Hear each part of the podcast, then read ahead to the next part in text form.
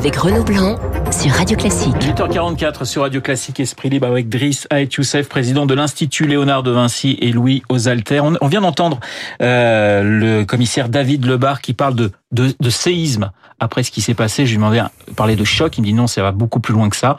Euh, voilà, il y aura un avant et un après forcément pour vous, Driss. Oui, euh, je suis complètement d'accord avec euh, David Lebars. C'est-à-dire que c'est pas non plus anodin, y compris dans une administration ou une entreprise. Rarement, dans l'histoire récente de notre pays, on a vu un collègue assassiner d'autres de ses collègues avec qui il travaille, avec qui quand même il passe entre 5 et 7 heures par jour. Donc c'est évidemment un séisme, mais en particulier dans un service qui est en charge euh, en particulier de la lutte contre le terrorisme dans une préfecture de police qui est considérée comme un vrai sanctuaire, comme un, un point névralgique de la lutte contre le terrorisme et la lutte contre la délinquance d'une manière générale sur Paris et euh, sa proche banlieue, c'est un vrai séisme en effet. Louis, sur, sur cette question finalement de ce de ça arrive en plein mal-être des, des, policiers. On a vu des manifestations très importantes euh, il, y a, il, y a, deux jours. Euh, cette affaire, euh, voilà, c'est un c'est un cataclysme. Comment on peut s'en remettre J'allais dire? Comment les forces de l'ordre peuvent digérer ce qui vient de se passer? Mais ça arrive surtout en pleine situation de d'inquiétude sécuritaire. Et on, on, a lu euh, tous plusieurs versions du profil de l'agresseur, donc euh, je vais attendre d'en savoir plus avant de, de m'avancer plus avant sur le, le, le fond de, de l'affaire. Mais à mon avis, dans l'opinion publique en tout cas, le résultat est à peu près le même, c'est-à-dire c'est la menace est toujours là.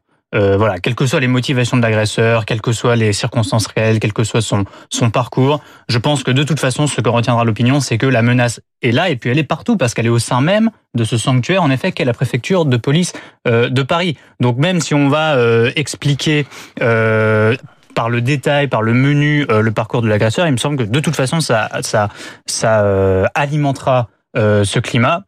Pour ce qui est des, des forces de l'ordre, euh, moi, je, je, je, pense plutôt euh, moi à leurs conditions de travail au quotidien. Ça, c'est un drame qui est terrible, évidemment, euh, mais qui, à mon avis, a, a peu à voir avec euh, ce qu'il faudrait vraiment régler en urgence euh, dans la police, à savoir les conditions de travail, les moyens euh, matériels, les jours de repos tout ce qui était les raisons de la marge de la colère des, policiers. Alors cette actualité tragique vient encore évidemment renforcer le malaise, euh, ce climat-là, et jeter le, le, les projecteurs sur la police, mais en réalité le mal-être était déjà là. On l'a vu euh, mercredi, on l'a vu par plusieurs épisodes euh, précédents, et on va voir si euh, Christophe Castaner, le ministre de l'Intérieur, répond de manière efficace à ces demandes.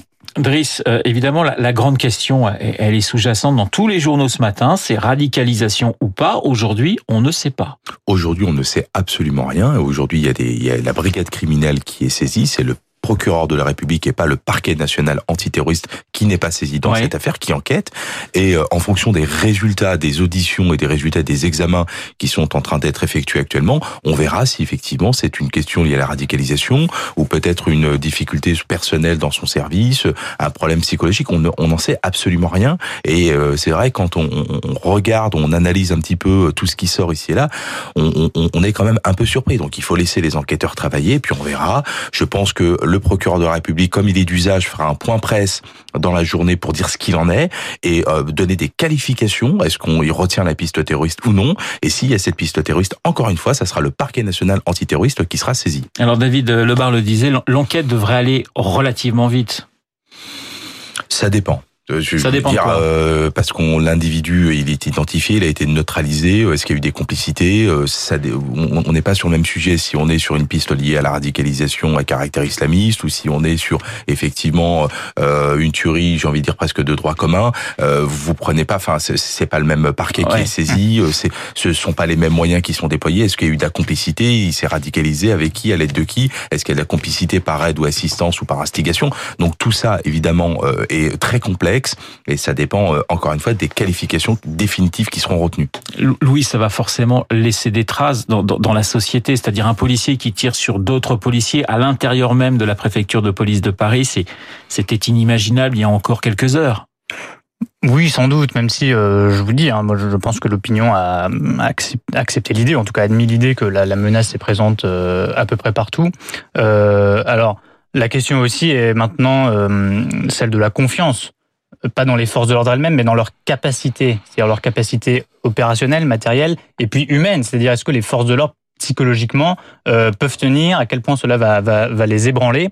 voilà, on a vu qu'il y avait une vraie détresse psychologique d'ordre général chez les forces de l'ordre. Il y a plus d'une cinquantaine de suicides de policiers depuis le début de, de l'année, ça a été très médiatisé. Euh, évidemment que cet épisode va ajouter à ce mal-être, à cette euh, situation. Il y a la préfecture de police de Paris, il y a aussi tous ces euh, commissariats un peu partout en France qui sont dans un état de vétusté euh, incroyable. Il y a aussi les palais de justice. Voilà, tout ça est une situation en plus connue depuis longtemps. Des décennies, j'allais vous dire. Des décennies, voilà. C'est le cas pour les commissariats, c'est le cas pour les pour les juges, pour la police, pour la justice. bon voilà, c'est un coup de projecteur dramatique en plus, mais c'est une situation qui est documentée, connue depuis des décennies. Mes coups de projecteur, j'allais dire aussi sur euh, le ministre de l'Intérieur, Christophe Castaner, on, on va l'attendre forcément au tournant, on va attendre des actes mmh. forts de, de, de, de, sa part. Bien sûr, et puis le, le, le, problème aussi, à mon avis, de, du ministère de l'Intérieur, mais pas depuis Christophe Castaner, depuis de, plusieurs années, c'est qu'il n'est pas véritablement dirigé politiquement. C'est-à-dire qu'il n'y a pas une, une réelle politique euh, définie politiquement. Je pense que depuis la crise des Gilets jaunes et depuis les épisodes dramatiques du, mois de décembre où tout a failli euh, basculer, comme les policiers sont intervenus et plutôt bien intervenus, euh, je pense qu'ils ont un peu renversé le rapport de force vis-à-vis de la hiérarchie politique. Ça a produit des dérapages euh, ensuite dans le cadre des manifestations. Et donc, je voudrais que le ministre, le ministre de l'Intérieur, moi, il ne m'a pas l'air de diriger véritablement son administration. Je pense que d'autres gens prennent des décisions à d'autres échelons du ministère de l'Intérieur parce qu'il n'est pas dirigé politiquement. Et le rôle du politique, c'est que ce soit lui qui prenne les décisions pas qu'il soit dans la main de son administration. Et je pense que Christophe Castaner a une faiblesse sur ce point-là, et il n'est pas le premier, j'espère que c'est le dernier. Il y a deux éléments. S'il y a un sujet euh, qui est euh, récurrent chez le ministre de l'Intérieur, c'est euh, une question, est-ce qu'il a la capacité à prendre la main sur son administration, telle qu'on l'exige d'un ministre de l'Intérieur qui a du charisme, qui est charismatique, et surtout qui a une vision politique. Ensuite, Christophe Castaner, euh, il est en... Je veux dire que quand on parle des ministres de l'Intérieur, on va parler, on pense à Chevènement, on pense à, Pasqua, on, pense à quelques-uns. À Pierre Jox, on pense à Nicolas Sarkozy également. Donc on pense à des ministres de l'Intérieur qui ont été hum. assez emblématiques finalement à Poigne parce qu'il faut tenir cette administration dont on dit qu'elle est co-gérée avec des organisations syndicales. Après, euh, pour, j'ai envie de dire, euh, plaider euh, en sa faveur, c'est-à-dire qu'il arrive dans une situation qui est une situation désespérée. Et même avec une augmentation du budget, vous avez ces 5,3% du budget de la police, c'est-à-dire à 7,7 milliards d'euros, vous ne faites pas grand-chose parce que l'appurement des heures supplémentaires, vous êtes à 22 hum, millions hum, d'heures supplémentaires cumulées depuis 2007, c'est-à-dire la RGPP, suppression de 12 500 postes de policiers, eh ben, ça vous coûte 270 à 280 millions d'euros pour un budget qui est en hausse de 380. C'est une espèce de cocotte minute? C'est une espèce de cocotte minute, tout comme l'administration pénitentiaire où on dit mais il faudrait 15 000 places de prison si on veut être sur un taux de surpopulation, en tout cas un taux de remplissage de 100%. La situation, elle est ingérable. Il faut bien l'admettre. Et au moment où on demande aux policiers de faire des efforts, vous avez à la fois ce, qui était prégnant depuis maintenant quelques années, c'est-à-dire la lutte contre la délinquance au quotidien, et puis vous avez une autre menace qui est venue s'ajouter depuis le 13 novembre, c'est cette menace terroriste auquel aujourd'hui vous avez bon nombre d'effectifs qui ont été attribués notamment au service police judiciaire de la DGSI par exemple, au service de renseignement au détriment de la sécurité publique, y compris avec des moyens. Et pour terminer, vous avez aujourd'hui ce qu'on appelle le maintien de l'ordre, et on demande beaucoup plus d'effectifs effectivement pour faire face justement à des contestations sociales de plus en plus récurrentes et de plus en plus violente, il faut bien l'admettre, et avec un budget qui est un budget considérable. Donc ça, vous avez, avec une petite augmentation de budget, même si elle est notable et il faut s'en féliciter, vous avez une équation impossible à résoudre. Alors l'autre sujet, mais encore qu'on est sur des questions de sécurité, c'est bien sûr Rouen et ce qui se passe avec la peur d'une partie de la population. Louis, vous avez le sentiment que le gouvernement joue très gros sur cette affaire. On, on a eu des, des phrases, je pense notamment à celle de la ministre de la Santé, qui dit bah, aujourd'hui on ne sait pas ce qu'il y a dans l'air, on ne sait pas si les substances mélangées euh, sont euh, encore plus dangereuses qu'elles ne l'étaient à la base. Est-ce que voilà, est-ce que c'est on est dans une situation qui peut être vraiment euh, une situation de crise pour le gouvernement dans les dans les jours qui viennent. Oui, parce que sans monter quand même une espèce de colère. Parce que c'est devenu très politique, mais à la limite, je préfère que la ministre de la santé dise pour certains éléments, je ne sais pas, plutôt que le premier jour le gouvernement euh, tienne des messages rassurants, alors qu'en réalité il ne savait pas et que personne ne savait euh, vraiment ce qui ce qui avait brûlé, ce qui se baladait dans l'air, à quel point cela allait retomber sur les régions euh, environnantes. Donc je pense que l'erreur majeure du gouvernement a été dès le premier jour d'essayer de tenir un message rassurant, sans comprendre qu'on ne fait pas de la communication à la papa à l'heure des réseaux sociaux, à l'heure où euh, à l'heure des, des, chaînes d'information, à l'heure aussi euh, où chacun va aller essayer de chercher sur le site de la préfecture ou sur d'autres sites plus douteux euh, la liste des produits, essayer de savoir par lui-même ce qui a brûlé alors qu'il n'a pas du tout de formation de, de, de chimiste. Voilà, on n'est plus à l'époque du nuage de Tchernobyl, encore qu'à l'époque ça n'avait pas tellement marché la, la communication.